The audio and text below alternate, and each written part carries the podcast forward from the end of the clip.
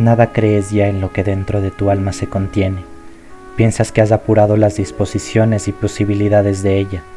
Dices que has probado en la acción todas las energías y aptitudes que, con harta confianza, reconocías en ti mismo y que, vencido en todas, eres ya como un barco sin gobernar, como lira sin cuerdas, como cuadrante sin sol.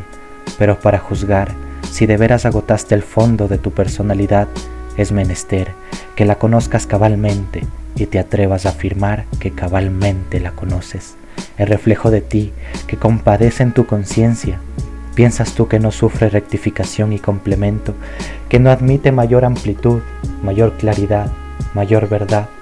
Nadie logró llegar a término en el conocimiento de sí, cosa ardua sobre todas las cosas, sin contar con que, para quien mira con mirada profunda, aún la más simple y diáfana.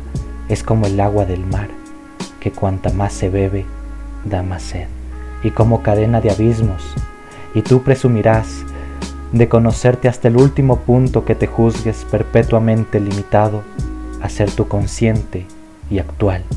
¿Con qué razón pretendes sondar de una mirada esa complejidad no iguala de ninguna otra alma nacida, esa única originalidad, por única necesaria, al orden del mundo, que en ti, como en cada uno de los hombres, puso la incógnita fuerza que ordena las cosas, porque, en vez de negarte con vana negación, no pruebas avanzar y tomar rumbo a lo no conocido de tu alma.